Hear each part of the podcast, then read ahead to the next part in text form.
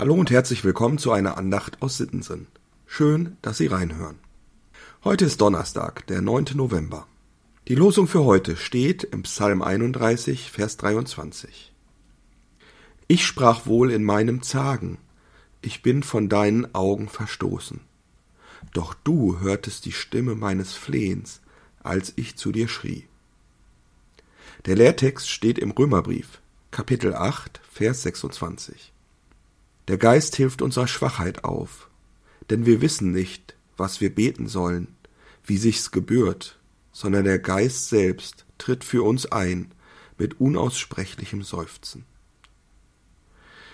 Der Losungstext steht im Psalm 31, der wieder mal ein wunderbares Meisterwerk von David ist. In Gottes Händen geborgen, so ist er in der Lutherbibel überschrieben. Und man spürt in Davids Worten diese Geborgenheit, was Gott alles für uns tut. Es tut gut, diesen Psalm zu lesen, gerade dann, wenn man sich vielleicht gerade selbst in einer gewissen Bedrängnis befindet oder Angst vor etwas hat. Aber dann kommt kurz vor Ende des Psalms der heutige Losungsvers, und der macht irgendwie nachdenklich.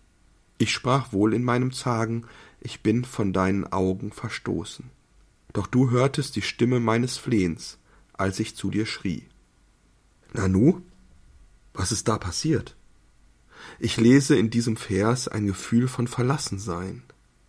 David wirkt hier total niedergeschlagen, denn er hat das Gefühl, von Gott verstoßen worden zu sein. Das wirkt nach den ganzen tollen Versen, die vorher dort stehen, wie eine kalte Dusche. Aber es lässt mich auch überlegen. Kenne ich dieses Gefühl nicht auch?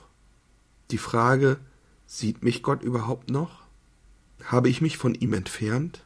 Ich will seine Nähe spüren, aber es fühlt sich gerade so an, als wäre Gott ganz weit weg.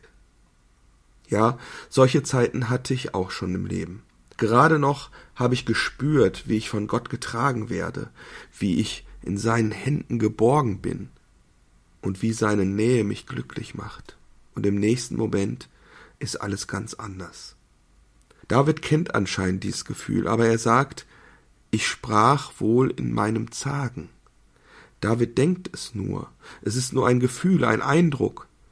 Wir Menschen fallen da echt leicht drauf rein. Diese kleine Stimme im Kopf, die uns fragt, wo ist er denn nun, dein großer Gott? Ja, David kennt diese Stimme. Aber er gibt nicht auf. Doch du hörtest die Stimme meines Flehens, als ich zu dir schrie.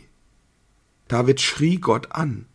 Das liest man tatsächlich öfter in seinen Psalmen. Er redet nicht nur mit Gott, er fleht, er ruft, er schreit. David nutzt seine Stimme in jeder Weise, um mit Gott Kontakt aufzunehmen. Mir wurde mal gesagt, dass man Gott manchmal mit einer Bitte oder einem Problem in den Ohren liegen soll. Das geht zurück auf das Gleichnis vom bittenden Freund, das Jesus erzählt. Jesus sagt den Leuten damit, seid bei Gott ruhig deutlich mit euren Bitten ja schon fast zudringlich, penetrant, lasst nicht locker, und ihr werdet Antwort bekommen. David hat die Antwort.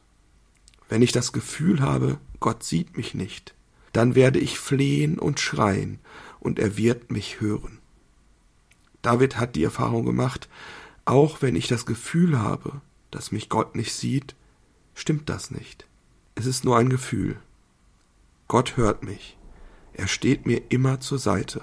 Und vielleicht ist er mir gerade dann, wenn ich das Gefühl habe, verlassen zu sein, sehr nah und hält mich in seinen Arm. David spricht vom Zagen, Verzagen, Zweifeln. Was mache ich denn, wenn ich so verzweifelt, so mutlos bin, dass ich gar nicht mehr richtig weiß, um was ich überhaupt bitten soll und wie ich aus der Situation rauskomme? Da macht uns der Lehrtext Mut.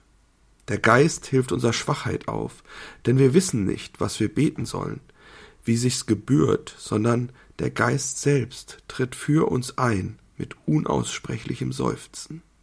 Ja, manchmal fehlen uns die Worte, wenn unsere Seele erschüttert wurde oder wenn die Angst oder die Mutlosigkeit zu groß sind.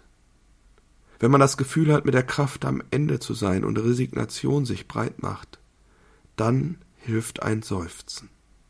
Schon David macht das oft in seinen Psalmen. Er lässt einfach alles raus. alle Gefühle, alle Wut, alle Traurigkeit, alle Angst, alle Freude, einfach alles, was in ihm ist. Er schmeißt Gott alles vor die Füße. Und jetzt? Was soll Gott jetzt machen? Und genau dafür ist der Heilige Geist da. Er übersetzt, er sortiert und er vertritt uns vor Gott. Mit Hilfe des Heiligen Geistes sieht Gott in unser Innerstes. Er weiß genau, wie wir es meinen. Auch wenn wir ihm in der Verzweiflung Dinge vor den Kopf knallen, die wir nicht mal einem anderen Menschen so sagen würden. Gott hört zu. Auch wenn wir selbst nicht mehr wissen, was wir eigentlich wollen. Er versteht, was in uns vorgeht und kennt die Wege, die uns wieder aus unserem Elend herausführen. Ich finde diesen Gedanken sehr tröstlich, denn manchmal verstehe ich mich ja selber nicht. Und da ist es gut zu wissen, dass Gott immer da ist, dass er immer mein Flehen hört und versteht und mir hilft, Antworten und Lösungen zu finden. Ich wünsche Ihnen einen guten und gesegneten Tag. Ihr Diakon Dieter Wiemann